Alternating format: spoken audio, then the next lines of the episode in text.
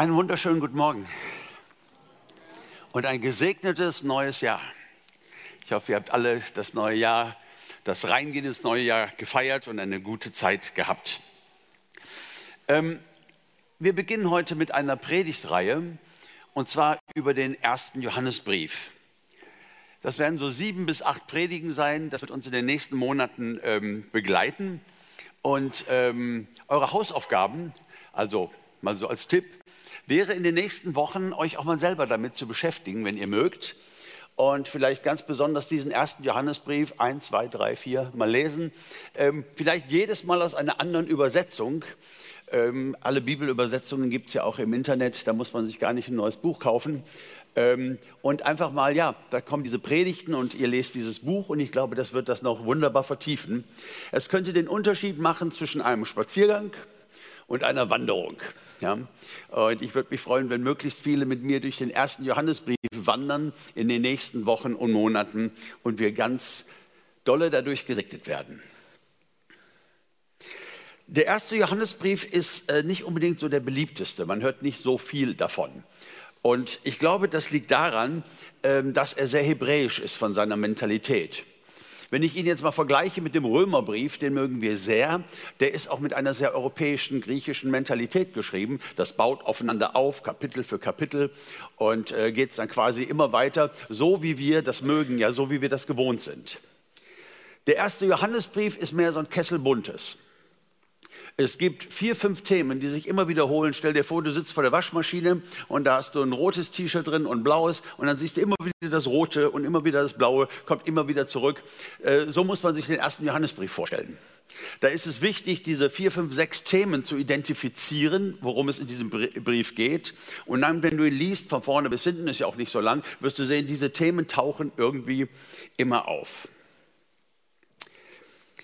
Wir wissen ja, dass Verwirrung und Verunsicherung eine Hauptstrategie des Feindes ist, des Teufels. Er will nicht, dass wir uns sicher sind in unserem Glauben. Er möchte, dass wir unsicher sind, äh, dass wir Gott nicht mehr vertrauen. Ähm, so Fragen wie, bin ich fromm genug? Tue ich genug für Jesus? Verpasse ich nicht irgendwas?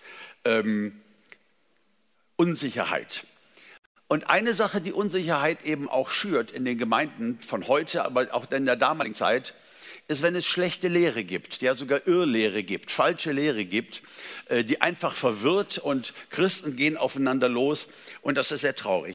Und das ist ja nicht nur etwas, was wir heutzutage erleben, sondern ganz stark schon im ersten Jahrhundert der Gemeinde gab es solche Kämpfe.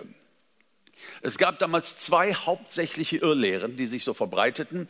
Das eine war der Legalismus, also die Gesetzlichkeit, die Paulus ganz klar als Irrlehre bezeichnet. Da haben wir den Galaterbrief. Das ist eine Kampfschrift gegen diese Irrlehre, dass wir durch Werke doch gerechtfertigt werden können. Und das Zweite, das war die Gnosis. So hieß das. Gnosis, das heißt Erkenntnis. Und das waren halt Christen, die sagen, ja, ich weiß gewisse Dinge einfach so aus dem Geist raus und ähm, ich weiß das halt, Gott hat mir das offenbart und äh, dann ist das eben so. Also überhaupt nicht mehr nachprüfbar oder überprüfbar. Nicht mehr die Lehre der Apostel, in der man verharrte, noch in der Apostelgeschichte, sondern brauchen wir alles nicht. Der Geist macht das ganz, ganz selber mit mir. Interessanterweise, der Teufel ist nicht sehr kreativ, lässt sich selten was Neues anfallen. Äh, diese beiden Irrlehren, also Gesetzlichkeit und Gnosis, ja, also weggehen von der Heiligen Schrift in irgendwelche übernatürlichen Realms, äh, Ebenen, wo ich dann äh, Dinge erfahre. Und alle anderen sind dann völlig verunsichert. Ich erinnere mich vor 15 Jahren, da gab es eine, ja, ich würde mal sagen, da war viel Gutes dabei, aber im Kern sehr, sehr gefährlich. Da ging es genau darum. Du musst das erleben. Du musst das erleben. Der, der Heilige Geist muss dir das schenken. So quasi äh, erinnert ein bisschen an die buddhistische Erleuchtung. Bleib unterwegs und du wirst erleuchtet. Und ähm, Lehre ist überhaupt nicht mehr nachprüfbar, stehe ich richtig oder so, weil es ist alles irgendwie äh, super spirituell und wabbelig und nicht nachvollziehbar und sorgt für ganz, ganz viel Streit.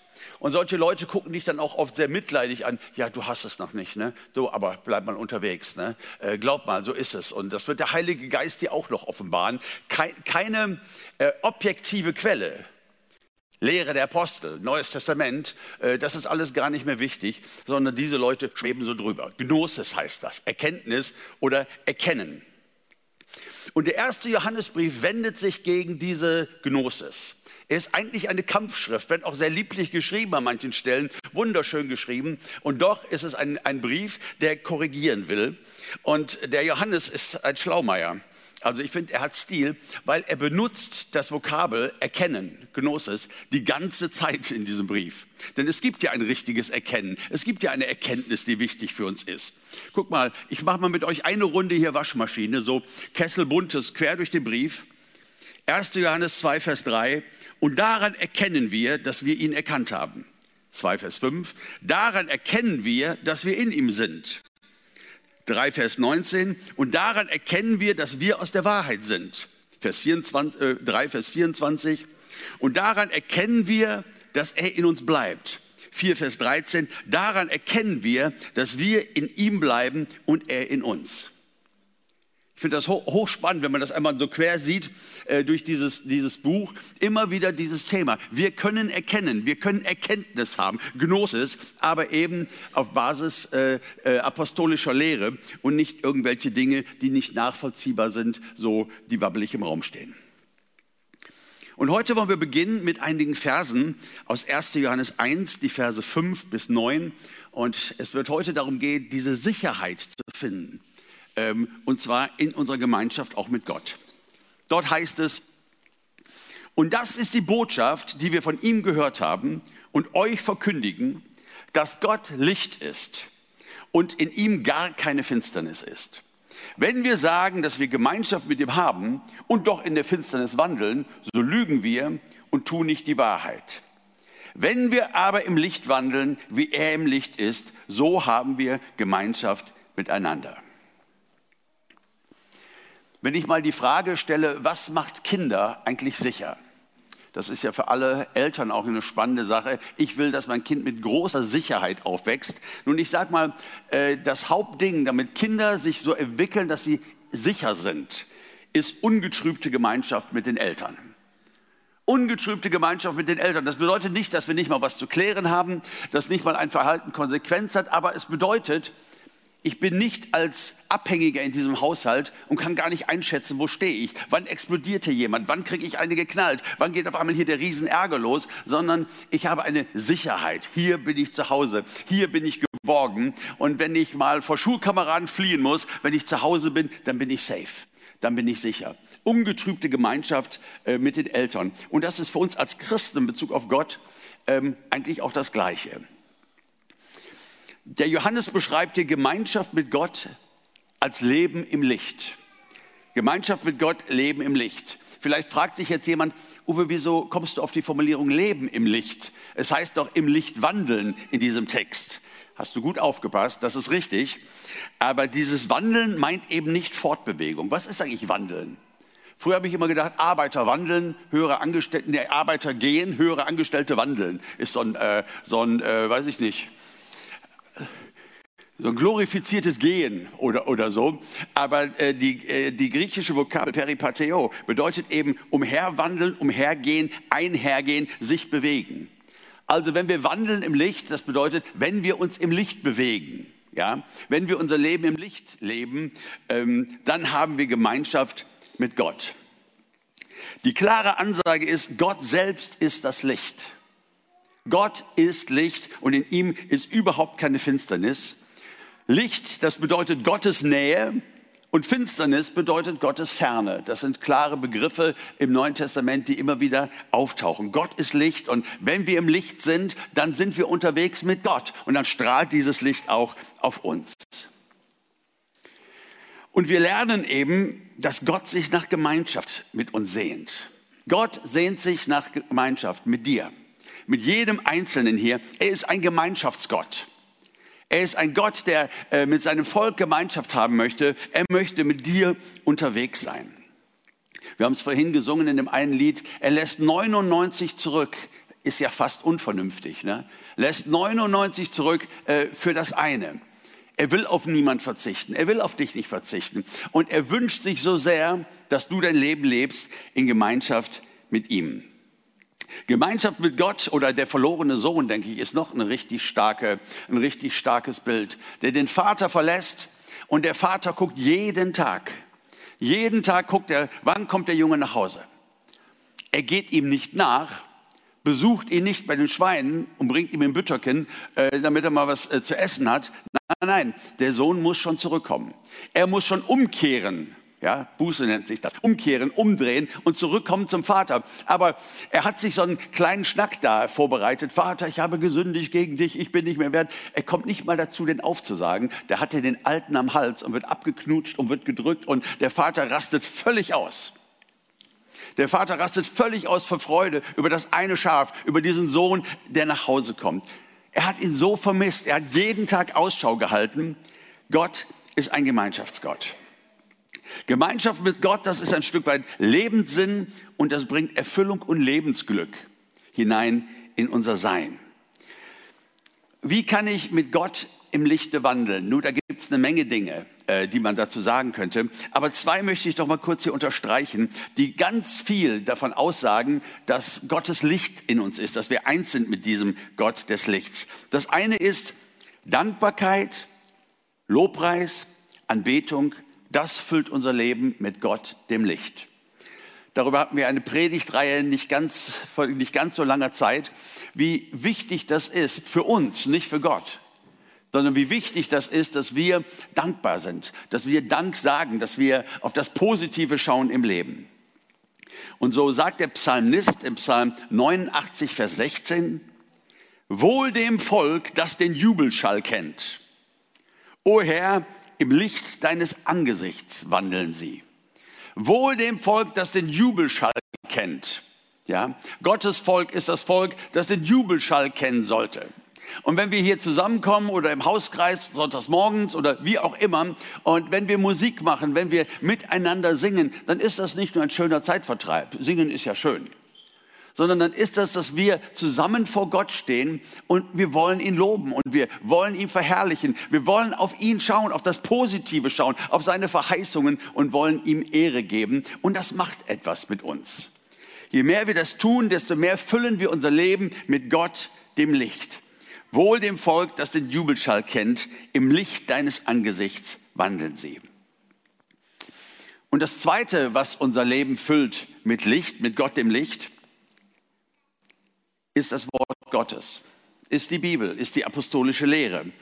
Dort heißt es im Psalm 43, Vers 3, sende dein Licht und deine Wahrheit, dass sie mich leiten zu deinem heiligen Berg und zu deinen Wohnungen.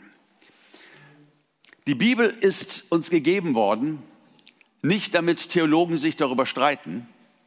Das äh, geschieht leider manchmal und manchmal ist es ja auch ganz okay. Aber das ist nicht der Sinn, warum uns Gott diese Bibel schenkt sondern die Bibel ist gedacht als ein Begleitbuch zu einer Gemeinschaft mit Gott im Licht.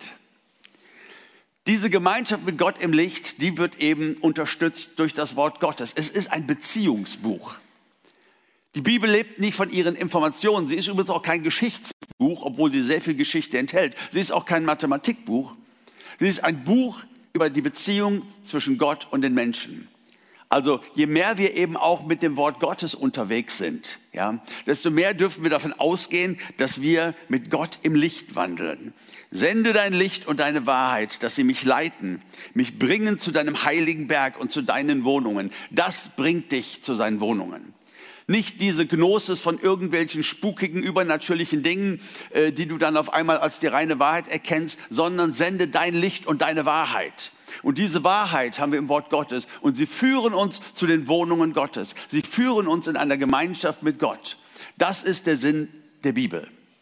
Das ist der Sinn von Gottes Wort, dass es uns begleitet in unserer Gemeinschaft mit Gott. So entfaltet sich Licht in unserem Leben. Und Licht bringt eben auch Sicherheit. Ich weiß ja nicht, wer von euch gerne in ganz, ganz dunklen Räumen schläft oder wer so ein kleines Licht braucht. Ich weiß, als ich Kind war, ich habe sowas lange nicht mehr gesehen, da war das eigentlich in jeder christlichen Familie so, da hing über dem Bett ein Kreuz und das wurde den ganzen Tag geladen mit Licht und abends äh, leuchtete das dann im Dunkeln. Ne? Wer hat das auch gehabt? Ja. Ist ja irgendwie ein toller Gedanke, ne? dass dieses Licht gibt mir Sicherheit. Im Dunkeln hat man doch schon mal eher Angst, ein komisches Gefühl. Und dann ein Licht, das sogar mir das Kreuz zeigt, das sogar von Jesus spricht, war doch eine richtig gute Idee. Also, das ist, Gott möchte in Gemeinschaft mit uns leben. Und diese Gemeinschaft mit Gott bedeutet, im Licht zu leben.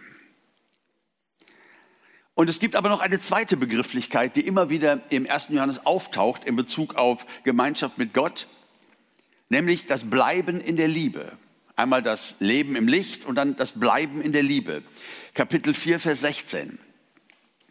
Gott ist Liebe und wer in der Liebe bleibt, der bleibt in Gott und Gott in ihm. Ich finde das so stark. Ich habe in den letzten Tagen und Wochen ein bisschen darüber nachgedacht, was die Bibel eigentlich so über Gott sagt. Und zwar so mit Nomen, mit Hauptwörtern.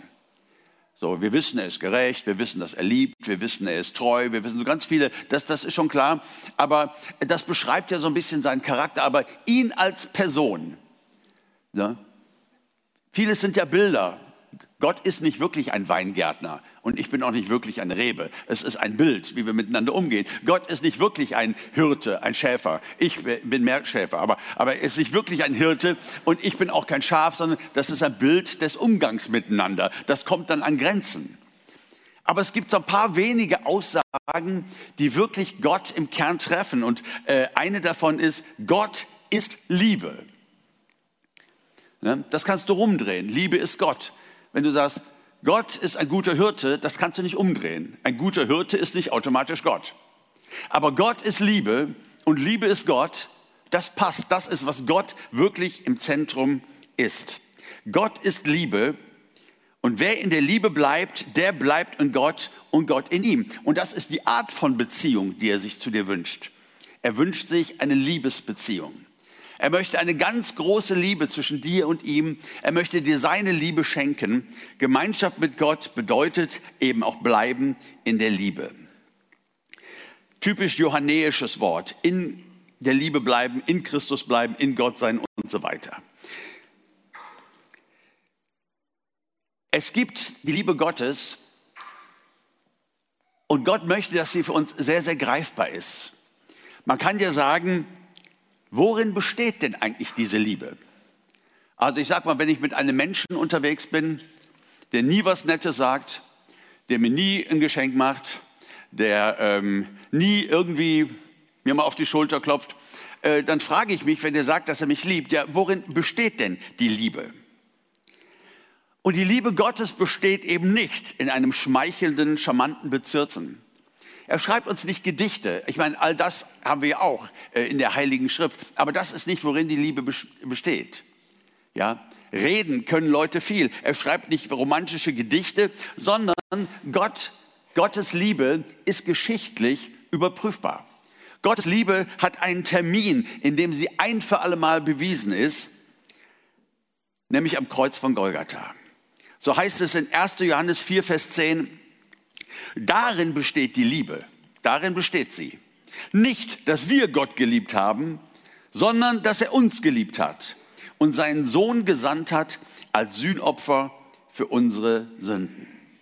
Johannes sagt, du darfst dir sicher sein, wenn Gott uns seine Liebe anbietet, wenn wir über einen liebenden Gott sprechen, wenn wir darüber sprechen, in der Liebe zu bleiben, reden wir nicht über romantische Gefühle.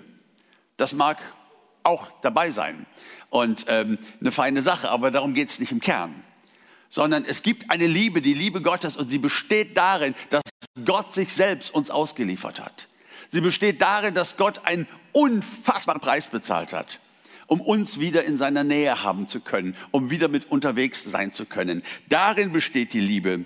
Nicht, dass wir Gott geliebt haben, sondern dass er uns geliebt hat. Du kannst dir sicher sein in deinem Glauben, in deiner Beziehung mit Gott. Gott hat alles getan. Er hat seinen Sohn gegeben und eine größere Liebesgabe, ein größeres Geschenk, eine größere Liebeserklärung, die kann es eigentlich nicht geben. Und doch ist der Tod am Kreuz nicht das Ende von Gottes Liebesengagement für dich, sondern der Beweis. Es ist nicht das Ende, könnte man ja sagen, hey Kinders, ich habe so viel für euch getan. Das hat keiner für euch getan. jetzt kommt ihr aber mal aus dem Quark, jetzt seid ihr aber mal dran, jetzt tut ihr aber mal was für mich. Nein, äh, die Bibel argumentiert da ganz anders. Es gibt das historische Datum und die Liebe Gottes ist bewiesen für jeden Einzelnen von uns.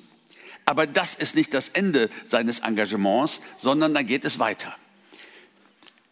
Paulus sagt in Römer 8, Vers 32, er, der sogar seinen eigenen Sohn nicht verschont hat, sondern ihn für uns alle dahingegeben hat, und jetzt kommt's, wie sollte er uns mit ihm nicht auch alles schenken. Das ist ein krasser Vers, oder? Nochmal. Er, der sogar seinen eigenen Sohn nicht verschont hat. Hier ist dieses, dieses äh, Datum der Liebe am Kreuz von Golgatha, geschichtlich nachprüfbar. Er, der seinen eigenen Sohn nicht verschont hat, sondern für uns alle dahingegeben hat in einen grässlichen Foltertod. Wie sollte er uns mit ihm nicht auch alles schenken? Also Paulus argumentiert da nicht, Mensch, der Herr hat so viel für euch getan, jetzt kommt er mal aus dem Quark, jetzt seid ihr aber mal dran, sondern Paulus sagt, der so viel getan hat, würde der nicht auch noch alles drauflegen? Wer so ein, eine Gabe der Liebe weitergibt, würde er nicht noch weitergehen? Stell dir mal vor, da ist ein reicher Mann und der hat ein Hobby. Er liebt Oldtimer. Sieht man ja manchmal diese uralten Wagen, die hier so rumfahren und ne? Hobby. Und er kauft sich einen Wagen von 1904. Es gibt davon nur noch fünf Stück in der Welt und er bezahlt einen ungeheuren Preis dafür. Ich als Nichtkenner und Nicht-Liebhaber würde sagen, es ist ein Schrotthaufen. Ja, völlig altmodisch. Da musste den Motor noch vorne anwerfen mit so einer, mit so einer Kurbel. Ich meine, hallo? Aber Geschmäcker sind sehr unterschiedlich und Hobbys sind auch sehr unterschiedlich. Also ein absoluter Schrotthaufen. Und da wird das Ding angeliefert und er freut sich. Er hat einen ungeheuren Preis bezahlt. Und jetzt geht's weiter. Jede freie Stunde poliert er und bürstet er und repariert er und macht er, um das Ding wieder so wiederherzustellen, wie es gewesen ist 1904. Und dann an einem schönen Maientag Jetzt soll die große Ausfahrt kommen. Seine Frau hat sich einen Hut anfertigen lassen bei der Schneiderin, der typisch ist von 1904. Und alles ist vorbereitet. Jetzt werden wir dieses Ding feiern. Wir haben es so teuer erkauft und dann haben wir noch so viel reingesteckt. Und jetzt werden wir damit rumfahren. Und der ganze Ort wird dann äh, gucken und sich mit uns freuen oder auch neidisch gucken. Ähm, und dann versucht er das Ding anzumachen. Und es geht nicht an. Ja, Mist, macht nochmal den Motor auf, kontrolliert, ob ist alles in Ordnung, versucht noch ein paar Mal. Und kannst du dir vorstellen, dass er jetzt ins Haus rennt, das Telefon nimmt, den Schrottplatz anruft und sagt, holen Sie bitte dieses Teil ab. Äh, einfach nur weg. Die sagen, ja, das kostet 100 Euro für die Entsorgung. Ja. Kannst du dir vorstellen, dass er jetzt einen großen Hammer nimmt in seiner Wut, dass es jetzt nicht funktioniert hat und jetzt auf dieses Ding eindrischt? Das sollte doch jetzt mal was leisten.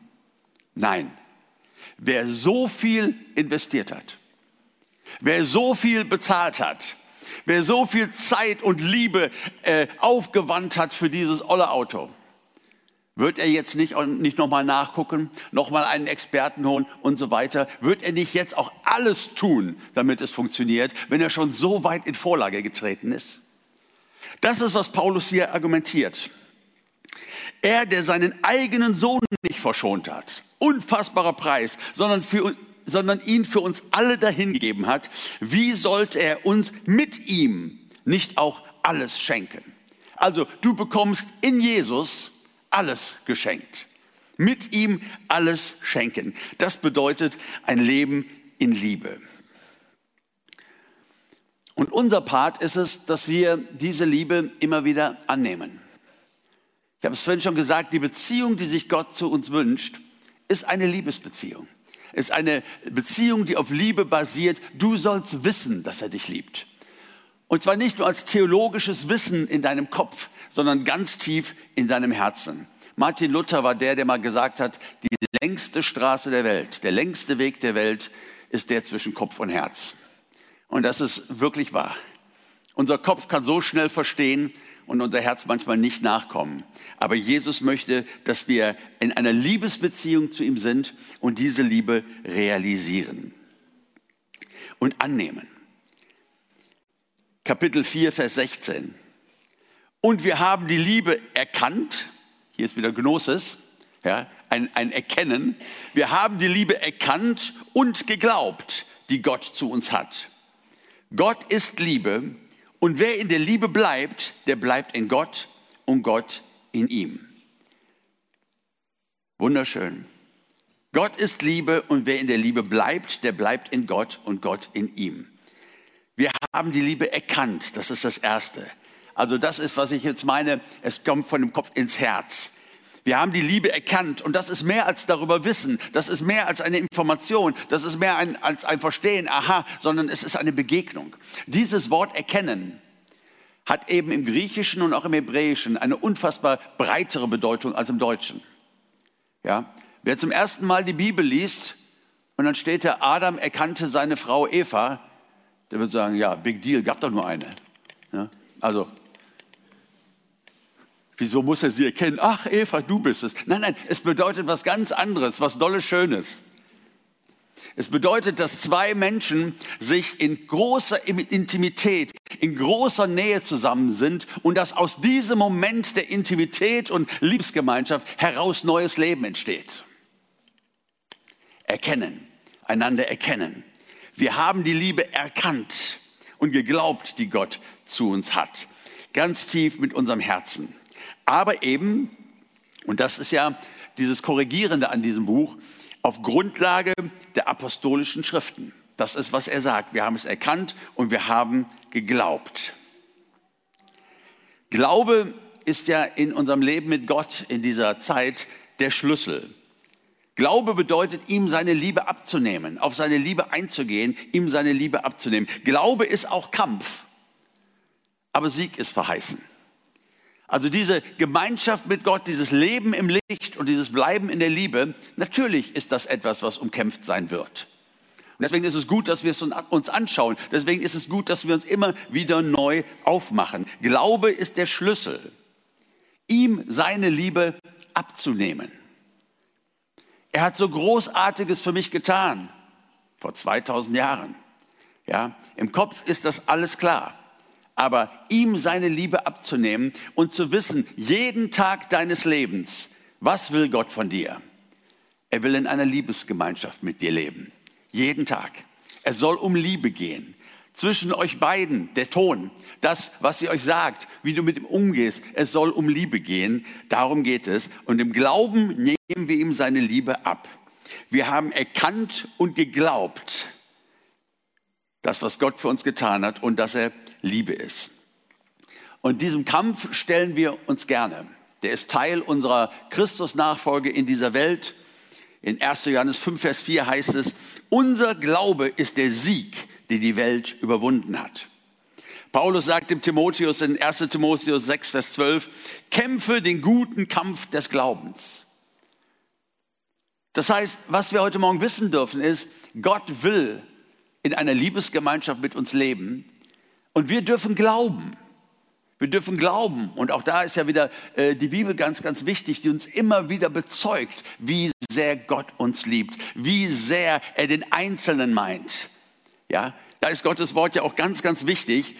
Und trotzdem gibt es immer dann wieder natürlich auch Zeiten der Anfechtung und so, wo wir merken, Glaube ist Kampf. Wir kämpfen den guten Kampf des Glaubens. Darum geht es. Es beginnt nicht mit Gefühlen, sondern es beginnt mit Glauben. Und vom Glauben geht es zu einem Erkennen, zu einem Reinwandern in dein Herz, wie sehr du geliebt bist, wie sehr du gewollt bist, wie sehr Gott zu dir steht und dich mag. Und dein Glaube herrscht dann über deine Gefühle. Gefühle kommen und gehen, oder? Sind mal ganz stark, ist ja in einer Ehe nicht anders. Da gibt es ja vielleicht Momente, die sind so geballt voller Liebe und, und, und Romantik. Und es gibt Situationen, die sind sehr unromantisch und haben nicht so viel mit, den, mit Gefühlen zu tun. Und dann geht man nicht auseinander. Nein, Liebe ist ja auch eine Entscheidung. Ja? Eine Entscheidung, äh, ein Schritt, den wir gehen und Gefühle folgen unseren Entscheidungen. Und diese Liebe, die macht Menschen sicher, genau wie Kinder. Je mehr Liebe sie bekommen, desto sicherer können sie werden, kann man ja so grob sagen. Liebe ist das, was uns sicher macht. Und jede Art von Christusnachfolge, wo du immer quasi das Gefühl hast, es reicht nicht, es ist nicht gut genug, ich leiste nicht genug, Legalismus, ja, oder ich habe nicht genug Erkenntnisse, andere, die erzählen mir, wie der Heilige Geist mit ihnen redet, von morgens bis abends.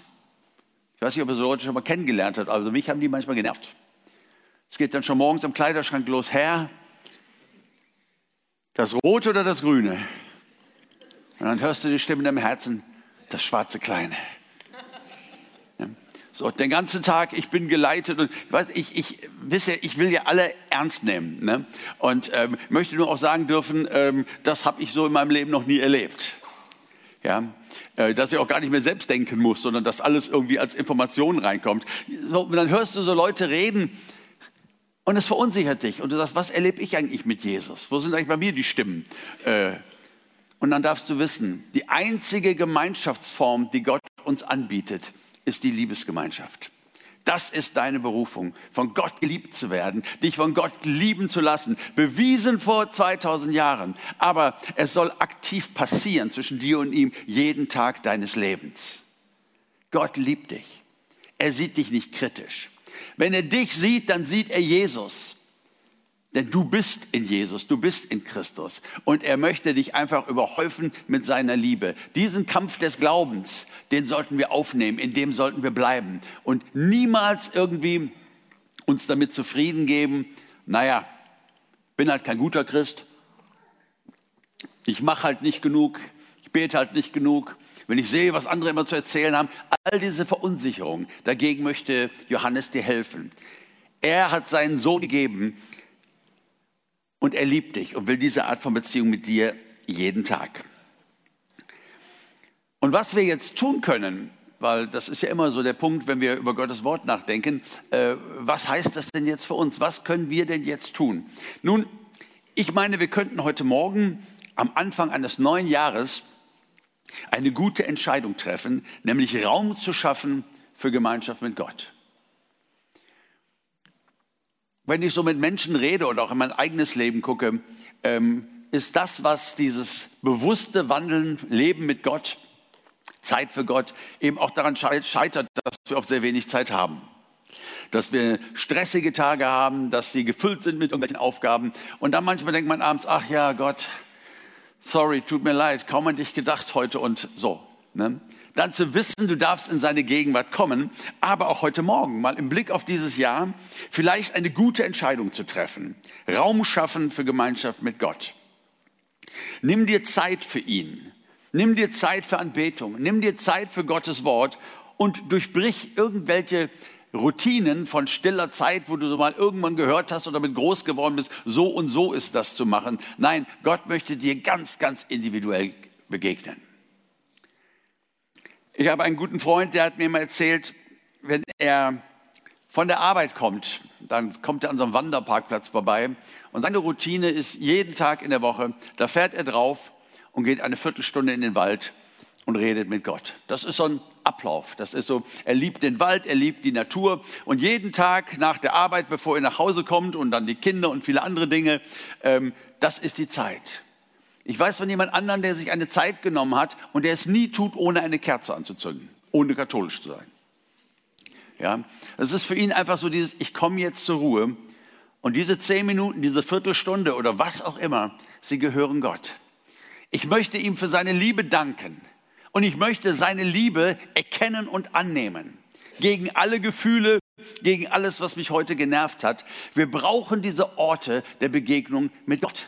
Nicht irgendwie, um gute Christen zu sein, und dann macht man das eben. Nein, für uns selbst. Um in dieser Liebesgemeinschaft mit Jesus voranzukommen. Nimm dir Zeit für ihn und sei kreativ. Denk mal drüber nach, vielleicht heute in diesem Gottesdienst. Was wäre ein guter Moment, ein guter Ort, wo du auf Gott triffst, den du zur Seite setzt und ähm, dieses Leben im Licht und dieses Bleiben in der Liebe praktizierst. Für manche ist es mit einer Tasse Kaffee. Es ist auch eine Typenfrage. Ja, für manche ist es früh morgens. Ich weiß, in meiner Kindheit oder Jugend, da wurde immer gesagt, morgens als allererstes früh raus und dann beten. Ich sage euch was, morgens früh raus, da will mich selbst Gott nicht sehen. Ist, ist, ist halt auch eine Typenfrage, ne? sondern zu wissen, in welcher Art und Weise passt das für mich. Was auch wirklich sehr gut ist, ist, schreib dir Bibelverse auf, die deinen Glauben stärken. Ja, vielleicht bist du jemand, der einfach routinemäßig immer wieder durch die Bibel liest. Das ist gut. Aber ähm, es ist auch ganz gut, mal gewisse Dinge aufzuschreiben, ähm, wo Gott dir sagt, dass er dich liebt oder diese wunderbaren Verheißungen. Und dann machst du irgendwie eine Seite auf deinem Telefon oder nimmst dir ein Büchlein, wie auch immer, und schreibst diese Dinge auf. Ja, und schaust dir dir hinterher nochmal an. Das hat Gott zu mir gesagt, das sagt sein Wort über mich. Äh, und bist mit diesem Gedankengut, mit Gottes Wort halt unterwegs. Ich glaube, es lohnt sich, hier eine klare Priorität zu setzen. Vergiss den Gedanken, ein ordentlicher Christ macht das so, sondern komm an in dem Gedanken, hier gibt es wahnsinnig viel zu erleben. Hier gibt es wahnsinnig wohltuende Dinge. Hier gibt es so viel Segen, so viel Verheißung und hier gibt es Liebe. Hier bin ich zu Hause. Die Gemeinde wird ja auch die Braut Christi genannt. Wir sind seine Verlobte. Hier begegnen wir dem Bräutigam und freuen uns auf die Zukunft, die nämlich genau davon geprägt sein wird, nämlich mit Jesus im Licht und in der Liebe durch die Ewigkeiten der Ewigkeiten hindurch zu herrschen und ein gutes Leben mit ihm zu haben. Das kann uns sicher machen. Gemeinschaft mit Gott im Licht und bleiben in der Liebe. Ich möchte gerne, dass wir gleich noch miteinander beten und möchte aber auch sagen, es gibt heute Morgen die Möglichkeit, es gibt ein Gebetsteam dort hinter dieser K3-Wand.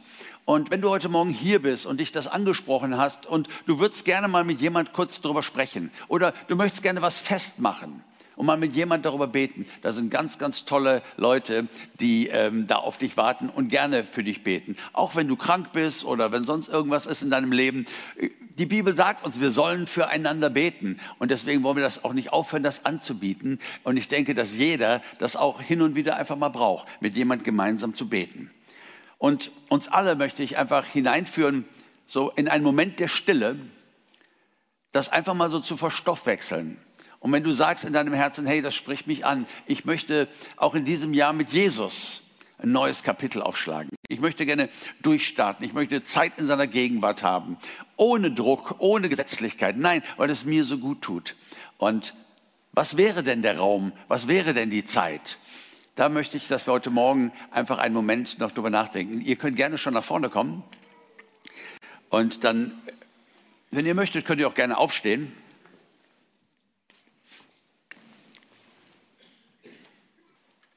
Lasst uns einen Moment der Stille haben. Geliebter Herr Jesus Christus, wir danken dir heute Morgen wieder einmal für dieses unglaubliche Opfer, für diesen unglaublichen Preis, den du für uns gegeben hast. Danke, Jesus, dass wir dir deine Liebe nicht einfach als eine Erklärung abnehmen müssen, sondern dass deine Liebe so dermaßen offenbar geworden ist für alle Menschen. Und gemeinsam mit meinen Geschwistern bitte ich dich heute Morgen, dass du mir hilfst, auch in diesem Jahr eine Priorität darin zu setzen, Gemeinschaft mit dir zu haben. Liebesgemeinschaft. Dir deine Liebe im Glauben immer wieder abzunehmen, sodass ich heil werde, mich selbst annehmen kann und dass ich deine Liebe weitergeben kann. Ich bitte dich, Heiliger Geist, dass du diesen Moment nutzt und unsere Herzen berührst. Wir sind so offen vor dir.